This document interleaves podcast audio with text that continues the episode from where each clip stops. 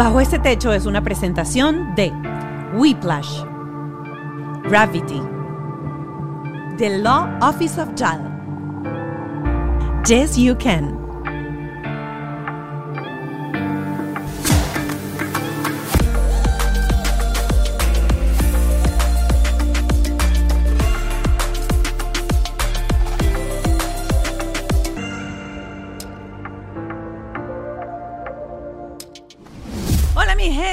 Debajo de este techo, bienvenidos nuevamente a, a este podcast.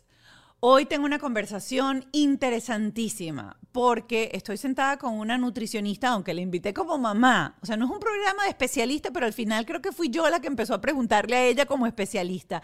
Ella es experta en salud y estilo de vida, es coach eh, nutricionista, es colaboradora de Despierta América también en todo lo que tiene que ver con bienestar y salud, alimentación y ejercicio. Estoy hablando de Adriana Martín De paso, la conozco desde hace muchísimos años, desde que llegué a esta ciudad.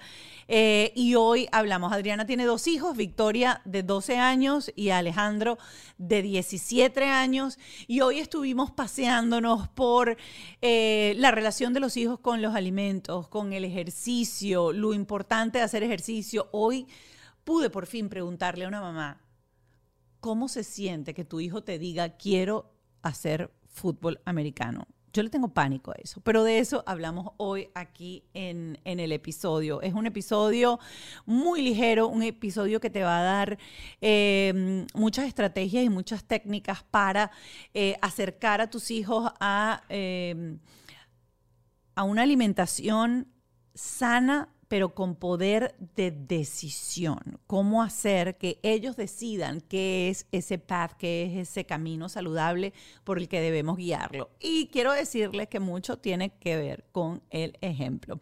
Así que bueno, no se pierdan este episodio que va a estar súper bueno. Como siempre tengo que darle gracias a mis aliados, la gente de Whiplash, mi agencia digital, Gravity, mi estudio. Ken Medina, mi productor, y Ale Trémola, mi productor ejecutivo. Recuerden seguirnos en nuestras redes sociales, arroba bajo este podcast, tanto en TikTok como en eh, Instagram. Tenemos ya threads. Ya lo vamos a tener también. y por supuesto, no dejes de eh, afiliarte a nuestro Patreon. Son tan solo 5 dólares. Hoy estuvimos conversando con Lorena Jiménez de Fami Kids. Eh, y hubo dos temas bien importantes en ese Patreon para que sepan. Eh, uno es eh, cómo, si somos nosotros quienes decidimos sobre nuestros hijos, cómo incentivar a nuestros hijos a tener esa posibilidad de decisión, de decir qué es lo saludable y qué no. Y lo segundo es cuándo decidir si nuestros hijos deben ser los menores del salón o los mayores del salón. Todo eso está en el Patreon. Eh, y ahora sí, estamos listos para recibir a nuestra invitada, arroba Adriana Martin Fit, aquí en Bajo este Techo. Ya está aquí mi invitada con nosotros. ¿Tú crees que yo después, Adriana, después de este episodio termine fit como tú? Pero tú estás súper fit. Te iba a decir desde que te vi, dije, wow, qué mujer tan bella. No, nada más. no. Porque es la luz, la, es la te... luz de este estudio. Sí, pero yo me encontré contigo afuera en sí. la plena luz del sol que no, a, no ayuda. Y te digo que estás hermosa, se te nota que estás feliz. Ahí vamos, ahí vamos, ahí vamos. Tú, tú sabes que la vida es como una... Tómbola. Es una tómbola, es una montaña rusa, tiene sus altos y tiene sus bajos. Este, Adriana, qué rico poder compartir contigo y compartir de algo súper importante para nosotras las mamás, que es esta relación entre el ejercicio, los fit, la, comida y, y, la crianza de los hijos. Creo que va a ser un episodio bien nutritivo. Eh, porque haciendo research y conversando un poco, pues tú no vienes de una casa en donde había un desmadre total, sino vienes de una casa en donde viene esta cultura de eh, hay que o sea, la salud empieza incluso por lo que comemos, por lo, que, por lo que hacemos, por Total. cómo nos movemos. Entonces, antes de entrar ya en el tema de cómo fuiste tú con tus dos hijos, este, con Victoria, que tiene 12, y con eh, el varón, se me Alejandro, fue Alejandro, Alejandro, que va a cumplir 17. Bueno, si estás viendo esto después de julio, tiene 17 ya. ya tiene julio. Eh, ¿Cómo fue esa relación de el ejercicio, la vida saludable, la comida en tu casa? Comencemos porque yo siempre digo que tú tienes que convertirte en el ejemplo de tus hijos. Tú a veces quieres que tus hijos coman saludable, pero si tú no lo haces, entonces ¿cómo tú vas a poder ser una persona que es un buen líder? O a lo escondida. Yo ayer, por cierto, ayer yo, o sea, yo estaba, pero así que deseosa por un chocolate.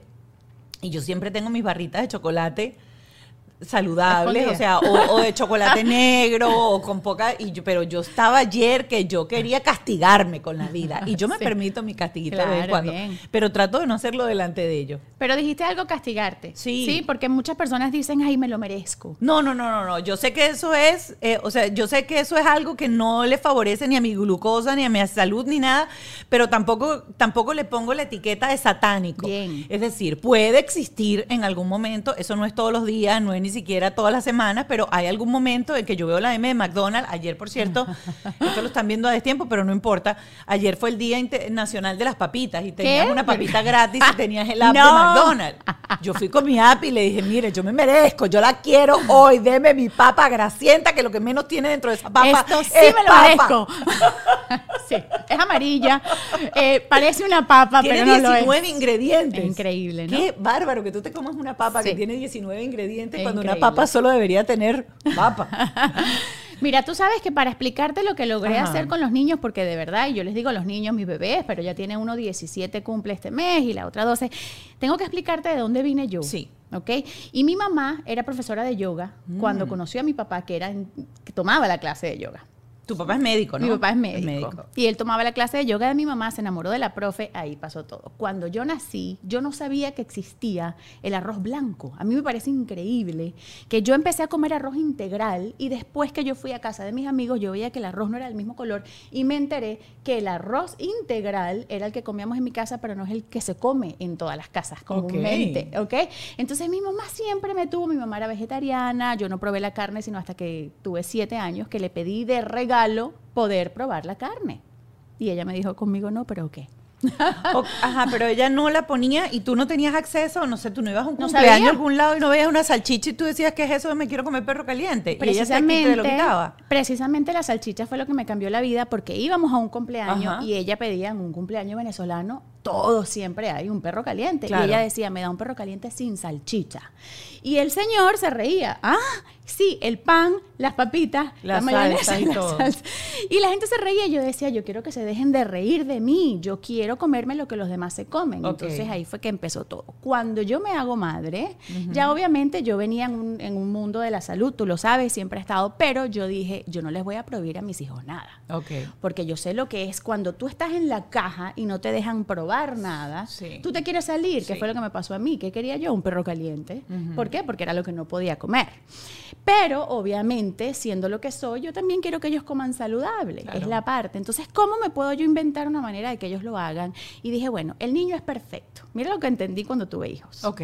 Yo como coach siempre le decía a la gente, en ese momento no se usaba el ayuno intermitente, nada de esas cosas, y yo decía, tienes que comer cada tres horas. Ok. okay? Poquito, pero a cada ratico. Y con mi bebé yo dije, Ay, este, este, este niñito fastidiosito cada tres horas quiere comer y, un poquito, pero ¿por qué no come sabroso tres veces al día y me da a dormir? Y después yo dije, wow, es que los niños son perfectos, ya tienen el metabolismo perfecto, poquito, pero a cada ratico. Él es más saludable que yo, él lo sabe. Después comenzó a crecer Alejandro y era activo y corría y venía como todo varón y tal, tal, tal. Y yo veía que las mamás le decían, siéntate, no corras, párate. Ay, pero es que este muchacho no para. Y yo digo, bueno, pero es que estas son mis clientas que después me están preguntando a mí cómo hacer y yo les tengo que decir que no paren, que, se, que, que corran, que caminen, que estén activas, que estén... Yo dije, es que los niños son saludables, ellos son perfectos, los que estamos mal somos nosotros. Claro, claro. ¿Me entiendes? Yo vengo a todas las mamás y les digo, tienes que controlar tus porciones y resulta que el niño come poquito y es uno el que le dice, come más, cómetelo todo y le sirves como si fuese un plato tuyo y resulta que el estómago está completamente en proporción con el tamaño del niño. Claro. Y cuando se comen todo le dices, te felicito, eres el campeonzote, te comiste todo y resulta que después las tengo yo en la consulta diciendo, no te comas todo en el plato, deja algo, deja algo en el plato, que eso es mala educación, lamer el plato completo. Pero nosotros venimos condicionando a los niños a que sean más como nosotros, pero nosotros estamos confundidos. La alimentación de Claro, nosotros y la manera en que vivimos no es la manera más saludable. Entonces, ¿qué fue lo que yo hice? Dije, los voy a dejar ser. Si no tienen hambre, que no coman. Si están full, que dejen de comer. El niño por naturaleza le gusta moverse, que se muevan.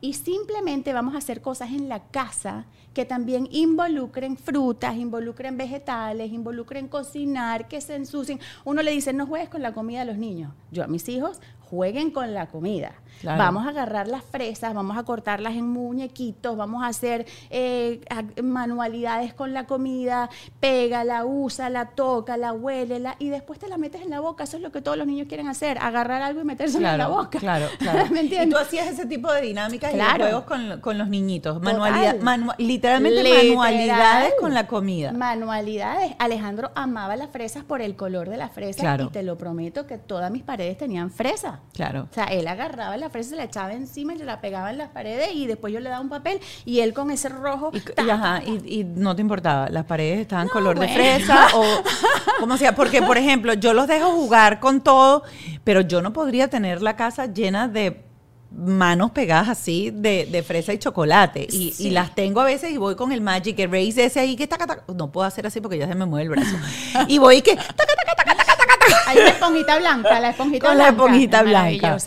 No, sí, yo, yo fui una mamá muy permisiva en ese sentido. Obviamente tú tienes tu espacio, tienes tu lugar Claro. controlado. Por ejemplo, yo en mi casa, yo la construí mi casa y la decoramos muy como yo quería. Y los pisos de mi, de mi cocina no son los pisos del resto de mi casa. En ese momento a mí me gustaba mucho la madera oscura y después en la cocina puse un piso que yo podía limpiar. Ok, Muy bien. ¿no? O sea, nosotros teníamos, gracias a Dios, nuestros espacios bien, bien definido y teníamos un espacio de juego. Y la cocina era ese espacio familiar en donde Alejandro se sentaba en su mesita y yo lo sentaba en esa mesita y le tiraba ahí todas las comidas, o sea, todos los alimentos, pruébalos. Un pepino, un pimentón. O sea, él se comía el pimentón así y tú, tú, tú dices un pimentón, pero, pero es que el niño no sabe nada. O sea, el, niño va a estar expuesto a lo que tú lo expongas. ¿Sí me entiendes? Ay, yo creo que yo lo he hecho tan mal, sobre todo con esta segunda. Yo no sé por qué con la segunda a mí me ha ido tan, tan, tan mal. Ayer otra vez empecé, entonces eh, en el plato le coloco eh, un poquitico de eh, sweet potato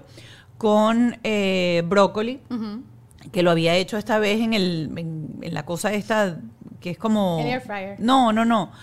Es como donde le preparan las papillas a los nenés, que, que lo haces como con vapor, no Sí, tiene sí, ni sí. siquiera agua. Total que lo, lo molí ahí y a ella le encanta ese purecito. Por ejemplo, es como un puré y se come puré de papa, puré de sweet potato, de lo que sea.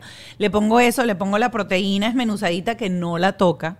No existe, no hay manera, ni un nugget. O sea, yo he llegado hasta el punto de ofrecerle un nugget de McDonald's para ver si esa cosa le llama la atención y quiere agarrar el pedazo de proteína. No, güey, José, no hay manera. Y luego le puse el arroz. Obviamente se comió solamente el arroz. Mira, tú sabes que mi papá, que es médico, tú lo mencionaste, él me decía mucho, no la obligues a comer, porque Victoria comía aire, ella todavía vive de la... De las bocanadas de aire. Ella no necesita sino una cosita y ya está full. Y eh, mi papá me decía mucho, y es verdad, no la obligues a comer, el cuerpo sabe lo que necesita. Y ellos son niños pequeños y tú tienes que darle la oportunidad de que se sientan. Yo pienso, y trabajando con tantas personas en este, en este rubro de tantos años, que nosotros estamos muy desconectados de nuestro ser. Tú necesitas un nutricionista que te diga qué comer, cuando tú en realidad intuitivamente lo deberías de saber. Lo que pasa es que le quitamos esa habilidad al niño de decir, no quiero comer esto, no me provoca, no tengo ganas, ¿sabes? Entonces, yo pienso que si tú le das a ella lo que ella le provoque y también le introduces, está bien, cómete el arroz. Pero aquí están unas fresitas, aquí están unas uvitas, aquí Sí, están... por ejemplo, yo con las frutas no tengo ningún problema. De verdad, esa niña, o sea, básicamente lo único que probó una vez y dijo, no, no me interesa es el mango. Frutas come de todas, de cualquier color, como sea. Eh, después de ahí te come arroz, galletas saladas, por ejemplo, eh, galletas saladas, ¿qué más así? Casabe, le encanta el casabe.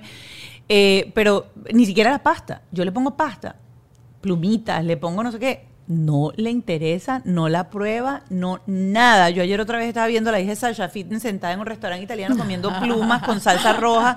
Y digo, yo cada vez que yo salgo a un restaurante con mi hija, tengo un peo. O sea, tengo que llevarme una banana y ponerle una banana o Pero pedirle, señor, me trae unas papas fritas para que la carajita coma. Yo voy a servir hoy aquí como de Ajá. abogada de los niños. Ajá. ¿Ok? dejemos las ganas de que los niños coman de todo, porque en realidad las papilas gustativas se tienen que desarrollar, son sabores fuertes, el niño viene de pasar de un destete si tomó leche materna o a un tetero, como le decimos nosotros, un biberón, y después ellos tienen la habilidad de decir, ok, esto sí, esto no. Yo pienso que nosotros tenemos que soltar un poquito la preocupación de cómete todo, la niña no ha comido nada, la niña no se va a morir, la niña va a estar bien. La niña, si tú le das una frutita, o sea, ponle muchas variedades a las cosas, y eso se lo digo a todas las mamás, y de verdad que científicamente, esto no es que yo estoy, lo estoy inventando, esto es una cuestión científica, el cuerpo humano es tan sabio, y el cuerpo humano, y los niños son de goma. Tú sabes, él se cae y se levanta. ¡plum! Sí, sí. Entonces ellos, esos metabolismos son unos metabolismos muy eficientes y esos niños tienen en realidad una habilidad de procesar los alimentos diferentes y tienen otros requerimientos. Tu trabajo está más que todo, en desarrollar una relación sana con la comida. Porque lo que viene después es lo que pasa todo una humanidad, porque de eso vivimos y de eso viví yo muchos años como nutricionista, es en volver a crear esa relación sana con la alimentación, porque o comes en exceso, o dejas de comer, o vives a dieta, o tienes esa, en realidad es un desorden alimenticio que viene sin querer, formado por los padres que tenían todas esas cosas, así nos criaron. Claro, claro. A mí lo que me, lo que me genera quizás un poquito de estrés en este caso, porque con el grande te digo, es fue otra cosa. De paso, el grande siempre estaba abierto a probar cualquier cosa. Si no le gustaba, te, se lo sacaba de la boca. Y ahí está, perfecto, no te gustó, pero siempre estaba abierto a probar. Esta coña no está abierta a probar absolutamente nada de lo que ella no quiera. Entonces, yo lo que siento eh, o lo que a mí me preocupa es, o sea, si yo le pongo una galleta de esas de las cubanas, esa redonda, porque claro que trato de tenerle lo procesado menos malo que pueda haber en el, en el mercado. Pero tú le pones un, chocolate, tú le pones, como te digo, unas papas fritas, tú le pones unas galletas de lo que sea y la tipa va para allá. O sea, eso así no lo haya probado, ella lo quiere probar. Entonces uno siempre está como tratando de cortar eso porque tú no quieres que tu hija viva solamente a una galleta de, de harina enriquecida con vainas que tú no sabes leer ni siquiera en la etiqueta. Coño, tú quieres que la tipa coma la fruta. Coma bien, pues, por lo menos. Pero le gusta la fruta. Ok, comencemos por lo primero. O sea, la de, que sea... ¿Cómo frutariana. Frutariana. Completamente la fruta. Una manzana tiene más nutrientes que un montón de cosas. Una manzana. La manzana, de verdad, eso que... Eso le encanta. An apple a day keeps the doctor away en inglés. Como que una manzana al día hace que el doctor se mantenga alejado de tu vida porque tiene tantos nutrientes. Y los niños los asimilan muy bien. Los niños pequeños tienen ese metabolismo súper preparado para agarrar esos nutrientes y nutrirse. Ellos están bien, yo te lo prometo que sí. Yo pienso que tenemos que hacerlo primero. La lista de qué le gusta. Ok. Ok. Y en eso tú te vas a enfocar y soltar. Porque una vez yo invité a una mamá a mi casa y nosotras, yo hice homeschool por un, momento, por un tiempito, y invito a una mamá de esas supermamás. Tú sabes las, las que se las sí, todas tienen todo. El eh, ella también hacía homeschool. Ella también hacía homeschool y bueno, esa era la supermamá. Y yo emocionada con mi supermamá amiga, la invito a mi casa y compré una cajita de unos brownies, me acordé con lo que dijiste, de esos mini brownies. Ajá. Porque venía el niñito y yo, claro. entonces yo tenía que si frutica y la cojita cosita. Y entonces le digo que si quiere un snack. Entonces, una vez una americana y yo, un snack. Y entonces le pongo la... Y la mamá, no puedo creer que tú, Adriana Martin Fit, tú le des esto a tus hijos y lo volteó y me hizo todo el scanning con la lupa de todo lo que había y todo y cómo era posible y tal. Y me hizo shame. O sea, yo me sentí como claro. que... pero yo dije, que ella es el problema. Claro. ¿Sí me entiendes? Ella es el problema. ¿Por qué? Porque tú no quieres a un niño que no pueda experimentar y que cuando sea mayor no sienta que él tiene la capacidad de decidir lo que quiere y lo que no quiere. Claro. Tú tienes que crear personas que tengan esa congruencia y que digan, tengo ganas de probar esto o no. Pero si en mi casa a mí me están diciendo que no a todo lo que me provoca y todo lo que yo quiero, no, no. Entonces es como que, ¿lo hago? No lo hago. ¿Cómo? ¿Me lo puedo comer? Mamá, permiso para comerme. No, mi amor, tú tienes permiso para comer, tú tienes permiso para hacer, te voy a educar para que tú sepas lo que estás haciendo. Fíjate ahora que dice, ay Dios mío, santo, este programa me, me, está jodiendo a mí. Mi hijo es de lo que está en el campamento y me llama y me dice, mami, están dando donuts, ¿yo me puedo comer una donut? Y yo le digo, claro, mi amor, si te comes la mitad, mucho mejor. Perfecto. Pero cómetela. Pero él, él llama y avisa. Y él es de, lo- de los que él revisa. Por ejemplo, ayer estábamos, ¿puedo comprarme un chicle? Y yo, chévere. Yo siempre le digo que es mejor si tiene xylitol el chicle. Sí, sí. Porque yo le explico los ingredientes. Eso es maravilloso. O sea, yo le digo, mira, esto tiene esto, esto tiene esto. Y xylitol ahora, según lo que dice, no quiere decir que mañana cambie, pero ahorita dice que los chicles con xylitol es lo mejor. Entonces él agarra las etiquetas y me dice, mamá, este está bien, este puedo. O sea, no es un psicoterror, pero yo lo he... Sea, Es educación. eh, exacto. Claro, eso es maravilloso. Entonces, claro, cuando el niño ve que hay azúcar, él sabe que yo no le prohíbo el azúcar, pero él sí pide permiso. O sea, es un niño todavía. por- Entonces, yo controlo y yo le digo de repente, por ejemplo, mira, Mark, el, nosotros siempre tenemos los miércoles que es Pizza Day, por ejemplo, o tal día comemos paletas de helado. Entonces, yo le llevo como una, como, como, como una medida. Y entonces él me pregunta, porque a veces se le olvida, y yo le digo, ¿te acuerdas que hace tres días comimos tal cosa? Vamos a balancear. O, por ejemplo, eh, nos paramos y comimos McDonald's tal día, y él de repente dice, mamá, ¿puedo hoy comerme tal cosa? Y de- él dice, ay, ¿verdad que hace dos días comimos junk food? Entonces hay como ese balance. Yo, yo lo que estoy intentando es como crear la conciencia de que eso no puede ser tu dieta constante y diaria. Te puedes salir, te puedes... De hecho, yo creo que yo lo comenté en alguno de los programas. Yo siempre le decía que se llama fast food y yo le decía, eso es para cuando uno no tiene tiempo. Para cuando uno está apurado y uno no se puede sentar a no sé qué, uno de repente dice, bueno, voy en el carro, voy en camino, compro esto y sigo. Sí. Pero eso no es la comida que te nutre, la comida, esa comida más bien, si uno come eso todos los días te enferma, quieras o no. total. No, pero estás haciendo, eso está muy bien, la educación y la conversación. Yo le agregaría algo. Ajá. ¿ok? Yo le agregaría, pero tú sabes lo que tienes que hacer. Ok. Porque en realidad el ser humano necesita saber lo que tiene que hacer. Ok. Entonces, el problema con la comida, acuérdate que la relación que tenemos con la alimentación, o sea, eso, la alimentación puede ser un, un vicio. Sí, La, comida puede ser, o sea, tú tienes que tener una relación sana. Entonces, tú sabes lo que tienes que hacer. Yo te recomiendo, porque acuérdate lo que acabamos de comer hace tres días, pero tú sabes. ¿Estás lleno? No sé, mami, ¿me puedo comer uno? Hasta que te sientas bien. Dale, que desarrollen esa habilidad que tienen ellos mismos de tener autonomía y seguridad en sí mismos. Porque si no, mami, ¿me lo puedo comer? Está bien, es maravilloso porque es un niño. Pero esa sí puedes, pero tú sabes lo que tienes que hacer. Y párate cuando tengas que parar. Yo hacía algo con los niños, algo que me encantó lo que dijiste de fast food. Esto me funcionó maravilloso. Yo les explicaba junk food y dibujábamos. Y hacíamos un pipote de basura. El junk. El basura. Y champion food para Alejandro, porque yo siempre le dije que era el champion. Ajá. Y a Vicky era un- una princess, so princess food. Entonces, ¿tú eres princesa o trash can? Princesa, que comen las princesas. Esta es toda la, la gama de princess food y esta es toda la gama de junk food. El junk va en la basura y la princesa va a la princesa y se aplica la regla del 80-20 que lo puedes hacer con un pie espectacular. Ok. Haces un círculo y tú les dices 80%, o sea, todo esto va a ser tu princess o tu champion food y este 20% va a ser tu fun food. Sabes que puede ser en exceso junk, pero también puede ser algo que te come de vez en cuando fun. Y a los niños les encanta. Ese juego, claro. Claro, entonces tú le preguntas después, bueno, tú eres el que sabe, tú eres el que sabe cómo has estado comiendo. ¿Cuánto llevas? ¿Cuánto Ajá. llevas? ¿Cómo va tu semana? Te digo algo, Alejandro tiene 17 años. Seis pies, pesa 200 y pico de libras, ya no sé cuántas, puro músculo, masivo, así, el tipo juega fútbol americano, ta, ta, ta. Y él ha hecho de su vida una, él tiene como una carrera fitness que él ha hecho. Él ha hecho su, su- sus ejercicios, él ha hecho su deporte y él mismo me dice a mí ahora, mamá, mira cómo estoy con la comida, ¿a ti qué te parece? Él, él como que, él me consulta, es, es un consulting que te estoy haciendo. He hecho tanto de proteína, yo no sé qué, tengo tanto de músculo, me tomé el body fat, o sea, el tipo está como que súper metido en esa nota, pero es que desde pequeño lo ha estado haciendo.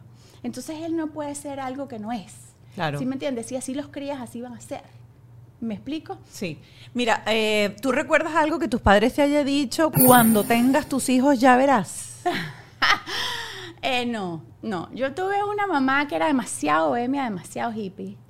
Y mi mamá nunca aplicó nada de esas cosas. Yo sí lo he hecho, porque yo soy más terrenal. ¿Tú qué le has dicho al grande? ¿Qué le has dicho al grande? Cuando tengas tus hijos ya verás. No, a mí me Mientras encanta vivas bajo este techo. Eso.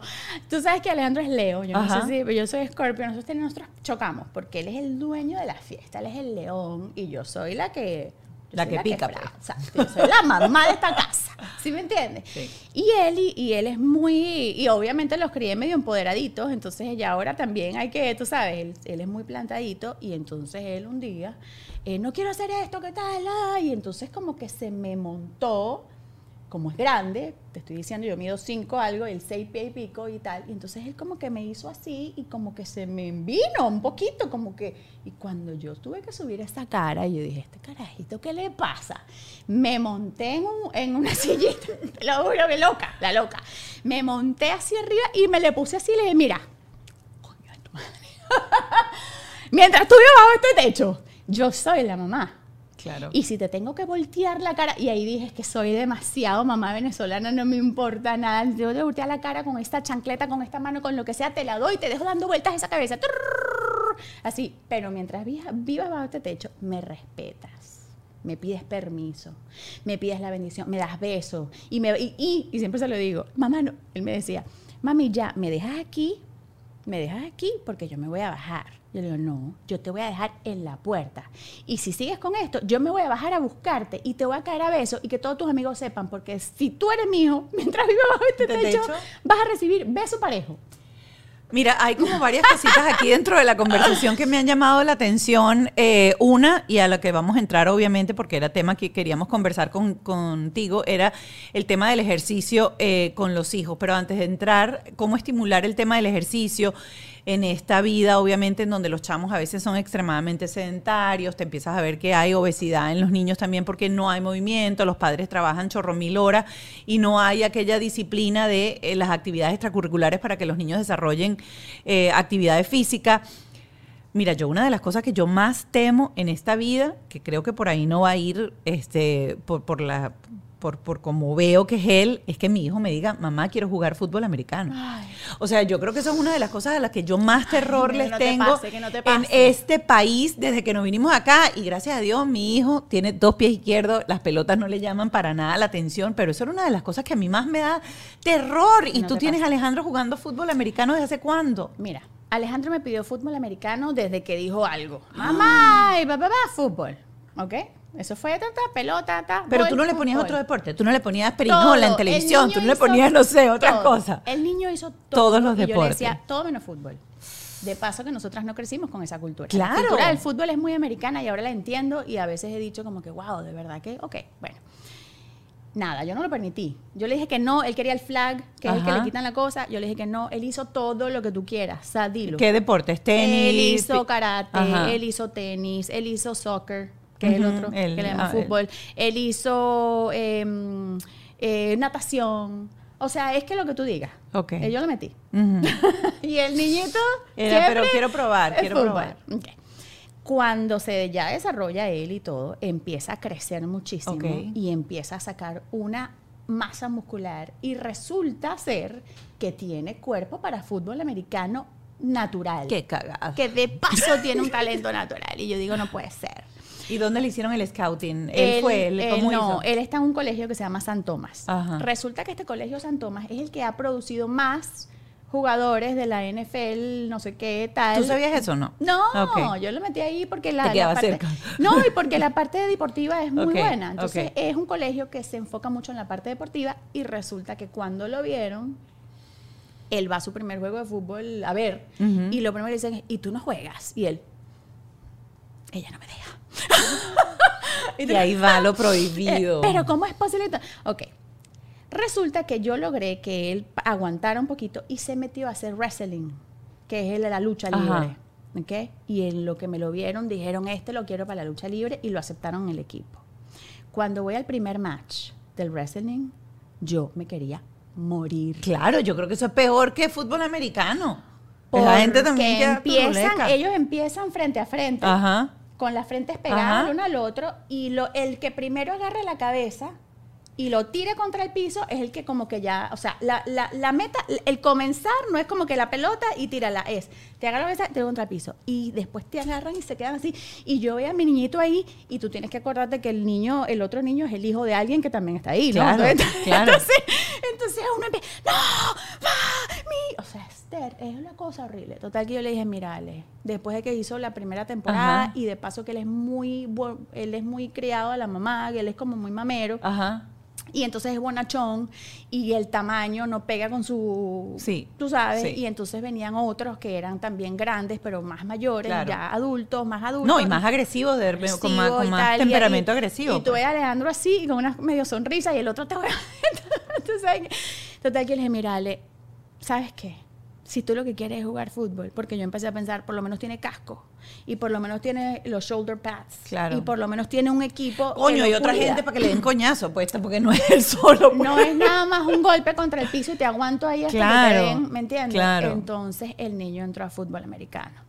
Cuando entra al fútbol americano, resulta que es buenísimo en el fútbol porque, claro, él tiene un desarrollo ya atlético Claro. de él. Entonces él puede correr, él tiene agilidad, él va para los lados, él hace todo el cuento, ¿verdad? y entonces lo ponen a él a ser el que frontea. Como que, ay no, defensive tackle defensa, se llama. ajá. Ajá. Entonces él es como. Y a él le gusta, y de verdad que cuando yo empecé a ir a los juegos, entiendo que a nivel social, aquí en los Estados Unidos, es como una cosa, Claro. ¿no? Entonces es el- la popularidad, y entonces están todas las niñas, y entonces los ven, y de verdad que yo como mamá cuando lo veo se me va y digo, es que es bello, mira con ese uniforme. Entonces, y es toda una parte cultural. Entonces Alejandro es muy buen estudiante, y yo he tratado de impulsarle que primero es el estudio y después es esta parte, ¿ok? Ujú. Y él está en ese proceso en donde decide, ahorita está por decidir qué es mejor. ¿Qué hace Whiplash? Whiplash es marketing y tecnología. La gente piensa que solo llevan redes sociales y no, ellos me han ayudado a mí literalmente con todo y lo mismo pueden hacer contigo. Hoy la tecnología es fundamental para lograr ventas porque hace que tú automatices procesos. Necesitas, por ejemplo, un website para vender a través de él, necesitas el carrito de compras, necesitas el perfil de Amazon, promociones en Facebook, armar campañas de correo y además atender efectivamente a todos los que te contactan. Ellos te automatizan todo. Whiplash es definitivamente el departamento tecnológico de tu empresa. Te alivian ese trabajo para que tú puedas dedicarte a cobrar, a las finanzas, a buscar más mercancía o a diseñar tus productos. Cada quien a lo que sabe. Si quieres tener un website increíble, ingresa a la página whiplash.com, agenda una llamada con ellas y es la única agencia que practica lo que predica. ¿Estás buscando un espacio audiovisual ideal para rentar? Bueno, te voy a pasar mi dato. Yo grabo en Gravity. ¿Quiénes son? Son un one-stop studio. Es un espacio donde no tienes que preocuparte por nada. Ya, ellos cuentan con todo, desde los backdrops, la iluminación, las salas de espera, de maquillaje y todo lo que puedas necesitar en tu sesión de fotos, video, podcast, creación de contenido, lo que tú quieras hacer. Visita su página web, gravity.com o síguelos en sus redes sociales, arroba gravity, para conocer más sobre sus servicios y lo mejor de todo, las membresías. Tienes años, años esperando que te aprueben ese asilo y ¡pum! te lo aprobaron. Y tú no que, ay, ya tengo el asilo aprobado. No, papito, después del asilo viene tu ajuste de estatus. Así que te voy a recomendar la oficina de Juan Antonio Lozada, arroba The Law Office of JAL, porque si ya tienes tu asilo aprobado, ¡felicitaciones! Pero ahora te toca el siguiente paso, que es tu ajuste de estatus para que tengas ese green card, ¡chum! selladito. Arroba The Law Office of JAL. A veces está uno en medio del día y uno no sabe y tiene aquel antojo de dulce y te provoca comer y entonces te paras y te compras una barrita en una estación de servicio. Quiero decirte que si tú las volteas, esas barritas están llenas de azúcar, están llenas de carbohidratos. ¿Por qué no tener a la mano una barrita de proteína de Yes You Can? Esto tiene 12 gramos de proteína, no tiene azúcar, es gluten free y esta que pre- favorita que se llama Caramel Nut es así como si te estuvieras comiendo un sneaker. Búscalo arroba Yes You Can y arranca tu proceso de transformación. Yes You Can. Dentro del episodio hablé de esto, no sé si fue antes o después de esto, pero hablé de esto. Si tú quieres hacer terapia, yo sé que los costos de terapia en el país en el que te encuentres tienden a ser súper caros y muchas veces las compañías de seguro no cubren. Todos los terapeutas están out of network, como dicen ellos. Opción Yo es una opción increíble para que tengas terapia desde la comodidad de tu teléfono celular en cualquier parte del mundo y a un precio razonable. Aquí abajo te estoy dejando los datos, no dejes pasar el momento, es tu momento de cambiar, de tener mejor salud mental. Opción Yo. Enfocarse en la parte eh, Deportiva. deportiva o en la parte académica. ¿Ok? Porque Claro, y también es una decisión complicada porque, o sea, eso no es un partido de perinola. se despiertan a las 5 de la mañana. Y ahí se gana plata. Exacto. O sea, ahí si llegas a, a- a Sí. estar donde tienes que estar, ahí hay plata. Pero es muy competitivo también. Y estamos, estamos hablando de papás que se pelean con, o sea, de, de paso está el team que juega y el team de los padres. Ok. Entonces, entonces se- e- es como, es un submundo, ¿me entiendes? Y, y si te vas a meter, yo veo muchas soccer moms y veo muchas football moms, y si te vas a meter en el mundo deportivo con tus hijos, tú tienes que estar preparada para vivir ese mundo y tener y saber cómo manejarlo, porque como todo en la vida es un nicho. Ok. ¿sí? Y tienes que saber hacerlo. Entonces ahorita yo le estoy enfocando a Alejandro, mira, tú no vas a ser NFL player, ¿ok? Porque tampoco ha sido, hay niños que han estado desde los cinco años ya y los papás sueñan con eso y hacen lo que tienen que hacer, porque también es la política. Y tú le dices juego. eso, tú no vas a Tú hacer. no vas a ser NFL player. Y eso no es así como que ya le estás poniendo tú la etiqueta encima. Pero es que él no va a ser NFL player. Ok. O sea, él no, no está como para ese nivel de que lo van a venir a hacer un scouting. Ok. ¿ok? A él le podría dar una beca, el deporte sí, Ok. ¿ok? Pero él también puede tener una beca académica, Ok. porque él ha trabajado mucho con su parte académica. Entonces yo le digo, bueno, ¿qué quieres hacer? ¿En dónde vas a poner tú tus fichas? Eso es parte de lo que te decía temprano, de tú sabes qué hacer. ¿Me entiendes? ¿En dónde vas a poner las fichas? Entrar ya en la época, aquí en este país, de después viene el college, es muy fuerte porque aquí le ponen mucha presión a los niños. ¿A qué college vas a ir? Está el Ivy League, está qué, no sé qué. Es como todo un mundo que veíamos en las películas. Claro, ¿Te sí. acuerdas que lo veíamos sí, en las sí, películas? Y los locker y las populares. Es igualito. Es Saved by the Bell, salvado por la campana. sí, sí, sí. Ese, yo no sabía. Es exactamente así. Y claro, los que se criaron en esto, porque yo no fui al high school aquí, Claro. Para mí es como cotufa. Claro, está viendo, está viendo la ¿Y película. ¿Qué le ¿Qué pasa es a esta gente? ¿Sí me entiendes? Pero estamos en este proceso y entonces él ahorita, gracias a Dios, para responder la pregunta, creo que se va a ir más por la parte académica y entonces nos vamos a enfocar ahí para que él pueda tener su ayuda escolar. En, en su college pueda ir de repente hasta un Ivy League, o sea, que le llaman esas Brown Sí, University, esas sí. cosas, de repente se le da, de repente no, pero eso sí, el deporte lo formó, le formó su disciplina, no importa que sea lo que sea, el, el fútbol fue horrible para mí, pero fue peor el wrestling. Ok, ¿Ok? ok. Y em, el, el deporte que ellos escojan, sí es importante, las mamás que de repente dicen, yo tengo un hijo que quiere hacer deporte, no sé qué, es muy importante que si tu hijo le gusta el deporte, tú lo prepares deportivamente. ¿Cómo es eso? ¿Cómo se prepara un hijo deportivamente? Que haga ejercicios desde pequeño que lo ayuden a cualquier deporte. Por ejemplo, la gimnasia. Gymnastics. ¿Tú sabes eso? Sí, sí, sí, Gimnasia. mi hijo, mi hijo estuvo. Eso es brutal, eso es maravilloso. Y, porque y al tercer split que lloró, dijo, no, mamá, no, mamá, quiero. Está bien, pero está bien. Pero no lo hizo, importa, sí. que pruebe lo que sea. Es Sí. como el gymnastics, es como el ballet Sí. de la bailarina Sí. o como el piano del músico. Ok. ¿Sí? Porque te prepara, te da mucha habilidad motriz para tú poder después hacer cualquier deporte. Ahora, si de repente no le gustó el gymnastic, no importa, tú lo puedes poner en karate. Que karate es espectacular. ¿Por qué? Porque les enseña esa disciplina interna, te enseña a sentarte ahí hasta que tu coach, tu, tu sensei te lo diga. Tienes que ir, es un badge of honor, es un Sí, honor sí. tener el amarillo, tener el verde, tener no sé qué. El papá de Alejandro es todos cinta los, negra. todos los, los, eh, artes marciales trae, tiene mucho de eso y aunque es un deporte de lucha, tiene, un de- tiene una filosofía de mucho respeto Y honor. y honor. Sí, es, es bonito. El mío bello. hace mm, jiu-jitsu. Espectacular. Hace jiu-jitsu.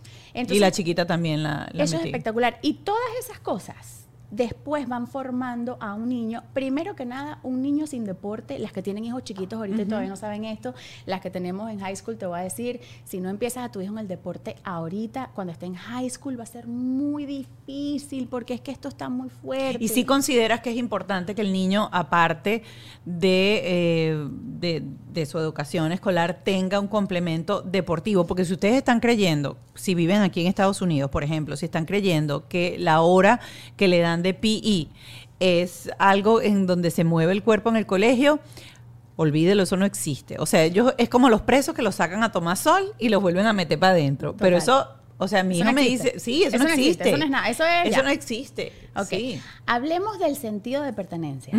Esta parte es importante que todas las lo miremos más allá del deporte. Ok. Todos los seres humanos necesitamos pertenecer a algo. Somos algo, ¿verdad? O sea, somos aquí, estamos haciendo un podcast porque somos, todos necesitamos comunidad. Cuando entras a la época del high school, y yo lo estoy viendo con Victoria ahora en el middle school, yo no lo vi con Alejandro porque era otra época, pero ahorita todo se está expandiendo, hay mucha igualdad, hay mucha permisividad y no tiene nada de malo, yo soy pro todo, pro todo. Pero la gente tiene que saber a qué pertenece, quiénes somos, porque si no, tú estás buscando en dónde entrar. Dónde encajar, y sobre todo en esa edad de la adolescencia, en donde están precisamente eso, explorando para saber dónde encajan. Exacto. Entonces, si tu hija, por ejemplo, yo metí a Victoria ya desde chiquita, aprendí con Alejandro muchas cosas y dije, a ella le gusta el voleibol, es por el voleibol, y la niñita ya está metida en voleibol, todo voleibol, voleibol, voleibol, voleibol. Me tatúo una voleibol aquí Ok. y ya, no me interesa. ¿Por qué? Porque el sentido de pertenencia que le da a ella ser parte del equipo de voleibol, ella ya es algo, ¿me Sí, entiendes? sí. Ellas tienen un equipo, ellas son, te la paso a ti y te la paso y yo cuando me la pasas la recibo y la llevo, o sea, es toda, es una, es una mentalidad, Sí, es un sí, juego sí. en equipo, es un... Es trabajo en equipo, es trabajo exacto. en Es saber equipo. que tú no estás solo, que dependes de otro también para lograr el éxito. y es tienes muchas tu cosas. team, ¿sí me entiendes? Y si y si a alguien le fue mal, no es que tú, es que nosotras perdimos o nosotras ganamos, nosotras viajamos juntas, nosotras nos apoyamos. Esas cosas hacen muchísima falta y cuando ya llegas a high school y empiezas a ver a estos niños y empiezas a ver porque mis hijos fueron al mismo colegio toda la vida y ahora entonces yo veo los que kinder, yo estoy viendo ahorita desde kinder hasta high school. Y estoy viendo en high school las que eran de kinder que todas jugaban con la misma muñeca y con el mismo carrito. Y ahora los veo de grandes y digo, Dios mío, ¿qué le pasó, pobrecito o pobrecita? O wow, mira qué bien está él. Y veo cómo la gente se desarrolla. También me doy cuenta de que mucho tiene que ver lo que hayas hecho con ellos. No es que se vuelvan deportistas. ¿Sí me entiendes? Sí. Es que tengan un sentido de pertenencia fuerte de quienes ellos son a algo que a ti te guste. Como madre. Y por ejemplo, por ejemplo, porque estábamos hablando de, eh, de las actividades, de ponerlos a hacer actividades físicas. Y yo lo veo mucho también porque entre la alimentación, que a veces la alimentación no es la mejor, entonces el niño sale en la mañana con un cereal, con un pan, con mermelada, y luego le mandas un pan con mermelada y con peanut butter para el colegio, y en el colegio comes nuggets y comes hamburguesa. O sea, la alimentación es complicada, complicada controlarla en este país y empezar ese cambio para entender que tu hijo no le puedes dar un pico de glucosa para que se vaya al colegio porque a, los- a la hora va a estar dormido en vez de estar despierto, etcétera. Estamos como empezando a, a- a- a reeducarnos porque en nuestra, nuestra era cómete ese sándwich y con Y ese sándwich te va. te va o Y una café con leche. unas galletas María con café con leche. Yo me desayunaba eso a veces en el colegio. Sí, sí, sí. Eh, y entonces empiezas a ver todos estos niños que tú los ves y dices, bueno, no desarrollan ningún tipo de ejercicio físico y lo empiezas a ver en los cuerpos y te das cuenta en los cuerpos de los niños. Ves un niño que está alimentado bien y que tiene, no es que sea deportista, que tiene una actividad deportiva extracurricular y cuando no. Pero después viene también este otro tipo de niño que tú te das cuenta que no es un niño deportivo, que es un niño más, este, que va a ser seguramente un intelectual o que va a ser un músico. ¿Cómo tú desde tu parte fit orientarías a esos padres para que, aunque el niño no tenga ningún tipo de destreza, por lo menos dos horas semanales de algún deporte tienen que tener, así el niño vaya a ser después músico? Eso no te va a gustar. A la gente que. Hay mucha gente que no le va a gustar esto, pero es que tú tienes que volverte una persona activa. ¿Sí me entiendes? O sea, te lo prometo que, que si. En este momento suena como mucho porque tú dijiste algo, yo me acuerdo haber estado en ese momento donde yo trabajaba tanto que no me daba, es como que encima de todo, todas las actividades curriculares, extracurriculares, no puedo, ¿en qué momento trabajo? Es que, yo sé, pero es que hay que hacerlo si tú quieres tener una vida mejor al- después. Sí, ¿Ok? sí. Entonces, yo me compré unos patines y hay días en que yo digo, no quiero patinar. O sea, ¿quién se quiere llegar a este momento a ponerme unos patines encima de todo lo que ella ha hecho en la... Pero tengo que conectar con Victoria en algo porque sí, ella va a su voleibol, pero entonces ella está allá. Entonces, Vicky, ponte tus patines. Nos compramos los patines igual. Vamos a patinar aquí. ¿Sí? Entonces, ok, mami, ella va, porque el niño sí quiere hacer, o sea, el niño quiere conectar contigo, Claro. dependiendo de la edad. Ahora, si están en adolescencia es diferente, pero si son más pequeños, ellos quieren hacer algo contigo. Haz algo que sea que te muevas. No conectas con tus hijos nada más yendo a comer, eso es lindo y es chévere, pero también haz algo. Agarra una pelota, tira la pelota al- hacia arriba y la recogen y corren, así no sé, para jugar voleibol o, o básquetbol, no importa, es una pelota, es salta la cuerda, ve a caminar el perrito, chiquito, o sea, Ay, ¿cómo cuesta? Porque es que uno cuando se vuelve viejo, uno empieza, y viejo quiere decir que ya es grande, empieza uno los carajitos brincando en aquel calor, 30 grados, y ellos brincando, y tú y que, ay, ¿por qué no me das una sillita aquí a la sombra mientras ellos brincan? Sí, y tiene uno que pero no. brincar. No, no, no, hay que cambiar el chip. Sí, hay, sí. Que, hay que hacerlo y es difícil, pero bueno, tú puedes decir, no, ok, mi hijo juega mucho videojuegos. Mi hijo es gamer también, a 100%. Pero si él tiene la otra parte bien y quiere jugar sus video games y encima sale bien al colegio, entonces está bien. Claro. que lo haga, porque no, no pasa nada, ¿me entiendes? Es parte de la vida. Pero si nada más vas a hacer eso, cuando, si tienen hijos chiquitos y alguien que tenga hijos chiquitos, cuando veas a los niños grandes que no tienen esa parte del deporte, de paso las endorfinas. Claro, es todo, es O sea, todo. las hormonas de la felicidad, la serotonina, las endorfinas, la oxitocina, todas esas hormonas que te hacen feliz. Cuando tengas el camastrón de 17 años no amargado mueve, y no bravo, ¿entiendes? Tú vas a agradecer que le toca ir a hacer ejercicio. Sí. Los tienes que poner a hacer deporte. Y al niño le gusta, al que no le gusta es a uno. Y es verdad, uno se cansa, uno está cansado, no quiere, pero es que ahí es donde está el esfuerzo y el sacrificio de ser mamá. Y con Victoria, ¿cómo has hecho con esta relación con, con el deporte y con el ejercicio? El- Victoria ¿A qué edad la, la metiste en el, en el voleibol? Eh, Chiquitica, chiquitica. ella ha estado siempre, pero, pero Victoria es súper fácil. Mm. Porque es como que el segundo, ¿me entiendes? Ok. O sea, cuando ya tú tienes el tren andando, ya es como que, ok, me monto aquí y voy. Mm. Sí, a mí se me hace muy fácil, su papá es ciclista. Ok. Entonces, es un ciclista, él- ellos ven ejercicios, para ellos como que hacer ejercicio es normal y obvio, ok, chévere, está bien, pero por eso yo entiendo que de repente no todo el mundo es así, pero tienes que convertirte como mamá o como papá en alguien que dé el ejemplo de alguna manera y tiene que ser desde la honestidad, porque tú muy bien puedes decir, mire muchachito, es verdad que yo no he sido el mejor deportista, que a mí no me gusta hacer ejercicio, que yo llego y nada más me tiro frente al televisor. Sí, sí, sí, pero ¿saben qué? Yo quiero cambiar. Yo quiero ser, yo quiero cambiar, yo quiero ser mejor. Ustedes me ayudan. Ustedes creen que ustedes me pueden apoyar a mí, que yo también quiero hacer un poquito más actividad y entonces lo ustedes y, y la familia se conecta, tú lo sabes. Sí. O sea, los proyectos familiares son las cosas más bonitas y ser vulnerable delante de nuestros hijos es la cosa más poderosa que tú puedas hacer. Porque si es verdad que yo le dije a Alejandro, mira Alejandro, ah, pero yo también mil veces le pido perdón a Alejandro, le digo, Alejandro, todas las cosas que yo estoy haciendo, que te estoy traumatizando, porque yo sé que soy como mamá, algo te voy a hacer que mi mamá fue la que me... Yo Mira, sé. ahorita que lo estás traumatizando, ¿tú recuerdas algún trauma que le hayas creado porque le digas por qué lo digo yo? Un trauma, bueno, tú sabes que yo... ¿Con qué peleas más? ¿Con qué batallas más? Ajá. tu- mi voz es muy aguda. Sí. ¿ok? Y Yo, no me quiero imaginar esta caja formando un peo en la casa. Mierda. O sea, Chip and Dale. Sí. Horrible. Es una- y yo trato, mira que yo respiro profundo.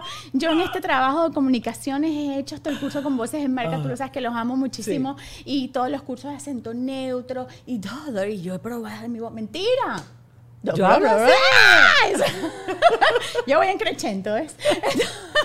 Entonces, para ellos, ellos le tienen mucho miedo y yo he mejorado. Te estoy hablando de una mamá un poquito menos como estoy ahorita. Ya, me siento sólida en este aspecto. Pero yo era una persona que yo iba de cero Ajá. a 200. ¿Ok? Estamos felices, tralala. ¡Alejandra! Y ellos, mamá, pero entonces Alejandro llegó un momento que me dijo, mamá, tú tienes que entender que si tú me sigues gritando de nada a todo, yo también te voy a gritar. Entonces tú no me puedes pedir a mí que yo no te grite y que yo no alce la voz. ¿Quién puede hablar si yo no te si, si no, tú no dejas hablar a nadie, yo no te puedo escuchar? Y él me lo dijo, pero me lo dijo muy bien Sí. y me lo dijo con honestidad y yo dije, yo, es verdad. O sea, yo tengo que bajarle a esto. Yo no es que sea gritona, una mamá gritona, pero es que mi tono de voz es chillón. Entonces, si yo me emociono, Ahorita, ¡ay, amiga!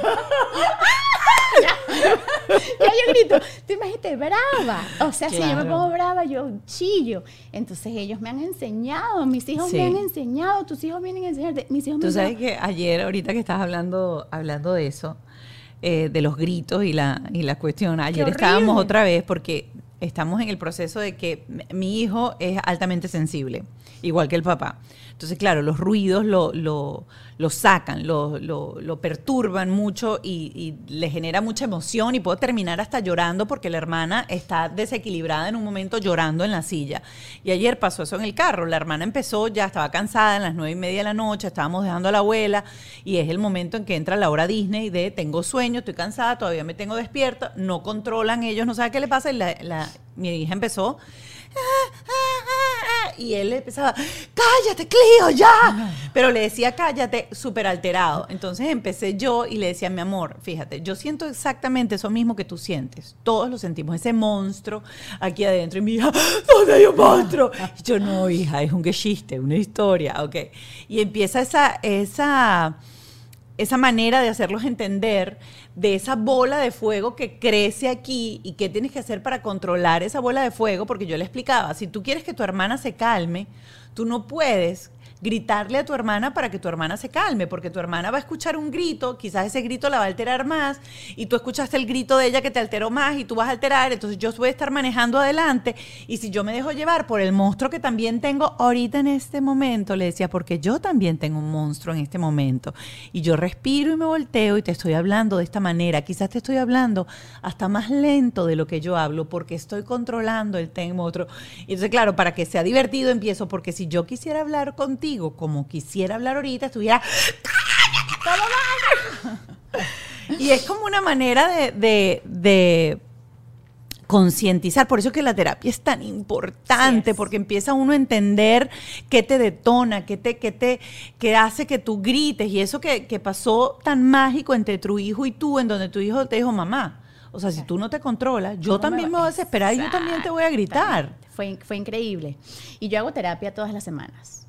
¿Ok? Yo tengo mi terapeuta espectacular, lo amo, Daniel, y yo todas las semanas, eso es como así como yo me hago las uñas, yo me hago mi cabellito, yo hago mi terapia. Yo quiero aprovechar el momento, porque fíjense que cuando siempre tenemos invitados aquí que dan contenido, que están, que han aprendido, que han aprendido de sus errores, es gente que hace terapia. No voy a hacer este comercial donde hago los comerciales, pero si tú quieres hacer terapia, aquí abajo en la descripción vas a tener una cosa que se llama Opción Yo y tiene unos precios brutales increíbles. Sigamos. Hay que hacerlo, hay que hacerlo, porque, porque hacer terapia significa poder trabajar contigo mismo, tus detonantes, poder entrar en ti, poder procesar. Es que todo es el proceso, es como tú proceses las cosas que te pasan todos los días.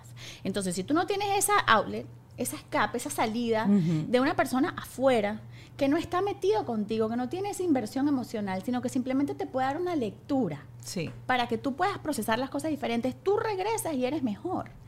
A mí me ha ayudado mucho mi terapia para yo poder ser buena mamá. Yo me considero buena mamá. Pero parte de eso es poder ser vulnerable y poderle decir a ellos, mira, yo no me las sé todas. Adivina qué, yo soy una mujer. Yo no soy nada más una mamá con una capa madre, lo sabe todo. Yo soy una mujer que tiene dos hijos que ama y que estoy haciendo cosas que de repente no van a ser las mejores, pero lo hice, eso sí, te lo voy a asegurar siempre, desde el amor. Entonces, yo se lo digo a mis hijos, cuando te toque a ti, como que tú me dijiste, "Sé cuando sea tu turno, como es la cosa? Cuando tengas tus hijos. Cuando tengas tus hijos, tú vas a ver que muchas cosas van a florecer y tú te vas a dar cuenta lo difícil que es ser humano y padre, porque para el hijo el padre no es humano, es padre. ¿Sí Claro, entiendes? Es claro, como que claro. la figura sí, más sí. importante. Entonces tú te vas a dar cuenta lo difícil que es ser humano y ser padre. Entonces recuerda que yo soy humana, que estoy haciendo lo mejor que puedo. Eso sí te lo voy a jurar, siempre lo estoy haciendo desde el amor. Te amo increíblemente, pero no me las sé todas y la estoy embarrando en muchas cosas. Entonces vamos a, ¿sabes qué? Esto no funcionó. Vamos a modificar y lo digo en cuanto a lo del ejercicio del padre. Sabes que hasta ahora, muchachos, yo no he estado siendo lo suficientemente activa o lo suficientemente activo y me doy cuenta que por ahí no van las cosas. Entonces, ¿sabes qué? Vamos a modificar. Pero no te voy a decir que tú tienes que ser activo, sino que voy a decir, lo voy a hacer yo. ¿Qué tal si ustedes me acompañan? ¿Me entiendes? Entonces lo hace desde un punto de vista honesto. Simplemente estamos trabajando en ser todos más saludables, en ser todos mejor. O sea, esto es un, somos como que self-improvement. Sí, sí. Mejorar todos. Mira, hay otra cosa dentro de la conversación que salió que me gustaría tocar contigo antes de pasar a nuestro Patreon con Family Kids, que hoy vamos a estar con, con la terapeuta de Family Kids, eh, con Lorena. Y es el hecho de que comentaste que a ti se te ocurrió en algún momento de tu vida hacer homeschooling. Quiero Ay, preguntarte, sí. ¿por qué decidiste hacer homeschooling y después por qué renunciaste a hacer homeschooling? Yo soy anarquista por naturaleza. A mí me gusta mucho lo mío, o sea, mi pensamiento. Yo, yo vengo de padres que de verdad son como trovadores.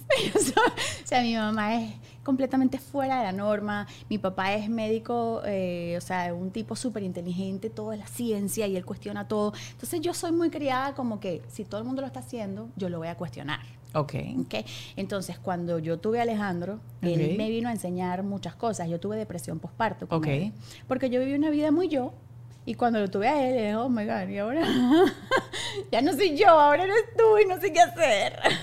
y me dio la parte hormonal muy fuerte y yo como que quería hacerlo todo maravilloso con él. Ok. Sí, o sea, yo quería que él fuera el inteligente, el bueno, el bien criado, el amado. Claro, el superhijo, El, el pues. superhijo, que El no tuviera. Entonces un día lo- yo lo puse en el VPK.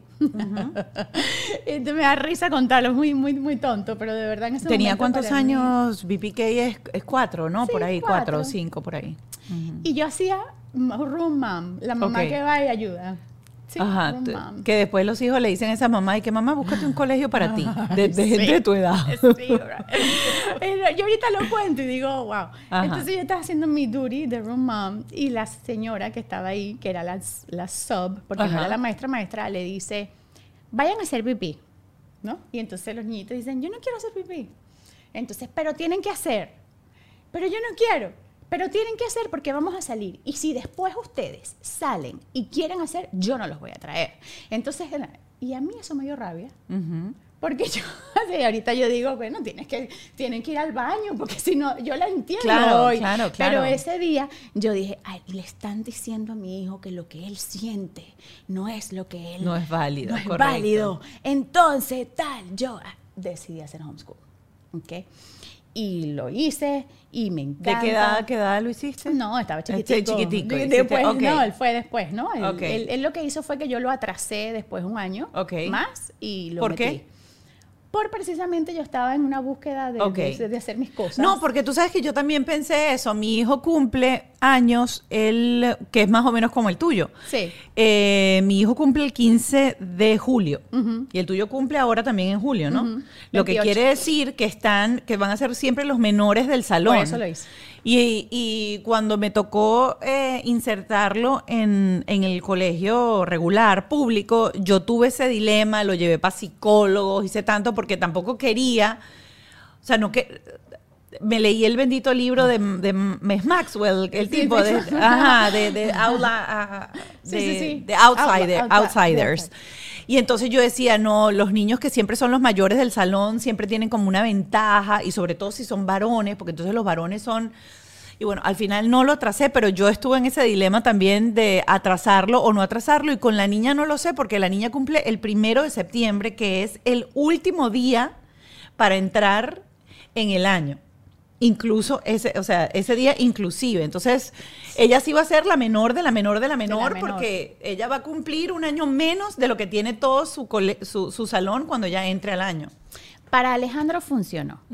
Para Alejandro. Ok. ¿ok? Yo no sé si sea buena o no sea buena. Yo justo esta semana, Ajá. pero mira qué locura, le pregunté a Ale, ¿tú crees que fue una decisión mía de aguantarte un año? Y él dice sí, 100%. Claro, es de los mayores sí, del salón. Claro, y él es muy sobrado. Entonces él se la sabe toda, Claro. él es súper cool, llega Ale y es más grande, todo el mundo le dice Ale porque en inglés, entonces Ale es como el, el- tú sabes, él soluciona, I got you, ah, él, él como que... Porque uno cree que no, pero un año, un año es, o sea, un año en esas edades es un año. Y a mí siempre me, me- yo, fíjate, el lado que yo decía, yo le decía, ay, Ralph, tú lo, vas a met- lo vamos a meter ahí. Y todas las niñitas con las que él va a querer salir, siempre él va a ser menor que las niñitas. Y yo recuerdo que a mí me da fastidio salir con los niñitos menores que yo. Total, y o que los niñitos, ajá. Nunca. Y yo que Nietzsche. Y de paso él va a ser el menor. Y todas mayores que él, porque todas son mayores que él. No, pero te digo algo. Mi, primi, mi sobrino, que es mi prima, tú- nosotros tuvimos los hijos al mismo tiempo. Ujú. Ella no hizo eso. Ella fue el, ella dijo, no, que sea el más chiquito, no importa. ¿Sí? Ella no lo, yo lo aguanté, ella lo metió. Y yo veo a mi sobrino ahorita y mi sobrino no vuela porque de verdad no tiene alas.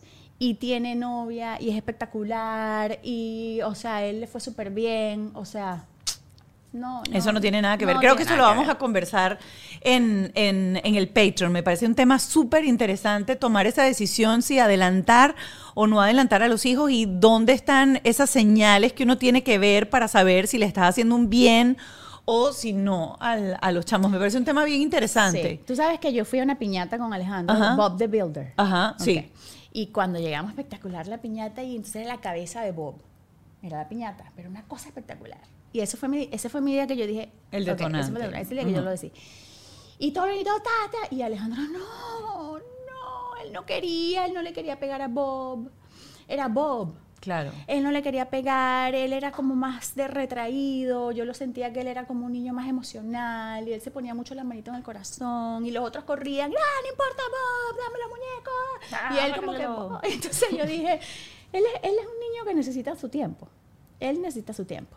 ¿Entiendes? Mi sobrino, él no, estaba ahí metido metiéndole como este El palo en el ojo. Claro, claro, claro, claro. él iba a estar bien, él se comía el mundo con su palo y como en vez de builder. Alejandro no, Alejandro necesitó su espacio, su tiempo y ahora yo lo veo y digo, para él fue bueno porque él de verdad él llega relajado, como dice él. Claro, I'm cool. Él claro. siempre es cool. Él no está apurado. Él no está bien, él no funciona rushed, como que él he needs to be cool. Qué rico. Sí. Qué rica conversa Adriana Gracias, Martín con linda. nosotros. Recuerden Adriana Martín Fit si la quieren seguir en las redes sociales. Hoy nos llevamos, hoy- hoy- ella dice que su mamá era hippie, tú eres hiposa también. Súper total, 100%. Ay, amor, que los niños, ya sabes que los niños brinquen. Que se, Cuan- co- que se coman que la se fresa. coman la fresa y el chocolate y pasen así por la pared y que por el pasillo. Saben que van por el pasillo hasta el baño y que Yo te paso, ponles ahí el enlace de la esponjita. No, yo les voy a pasar el enlace de la esponjita. Yo soy bastante relajada. Yo no sé si tú viste alguna de mis historias. Yo pasé con todo el pasillo de mi casa pintado porque ellos decidieron agarrar un día los creyones de cera y pintar todo el pasillo. Y yo dije, pinten el pasillo, ya que más después lo pintaremos de blanco. Eh, como echó un día un cuento aquí, Jugle Rivas, y dijo que se había comprado una alfombra blanca para la sala de su casa y al final dijo, el error no es el de la niña haber ensuciado la alfombra, Sí, el error es el mío haber puesto una alfombra blanca. Si yo Claro. quiero que no ensucie la alfombra, no la pongo. Si yo no quiero que rompa el jarrón, no pongo el jarrón. Ellos están ahí para explorar. Nosotros vamos a despedir este episodio. Gracias. Qué bella. Gracias Qué por la rico, invitación, Adri. Lo disfruté muchísimo. Qué sabroso, qué sabroso. Y nosotros vamos a estar conversando con eh, Lorena Jiménez de Family Kids en breve en nuestro episodio de Patreon. Recuerden que Patreon son tan solo 5 dólares al mes. Tienes acceso a todos los episodios que hemos subido entre nuestros invitados y los especialistas en donde les van a dar, como yo digo, guiones, estrategias, técnicas y, y bueno, vamos a hablar con el que sabe, con el que de verdad sabe para solucionar todos estos problemas y todos estos retos que nos pone enfrente la maternidad. Nos vemos en Patreon. Gracias por habernos Gracias acompañado. Bajo este techo fue una presentación de Whiplash, Gravity, The Law Office of JAL, Yes You Can.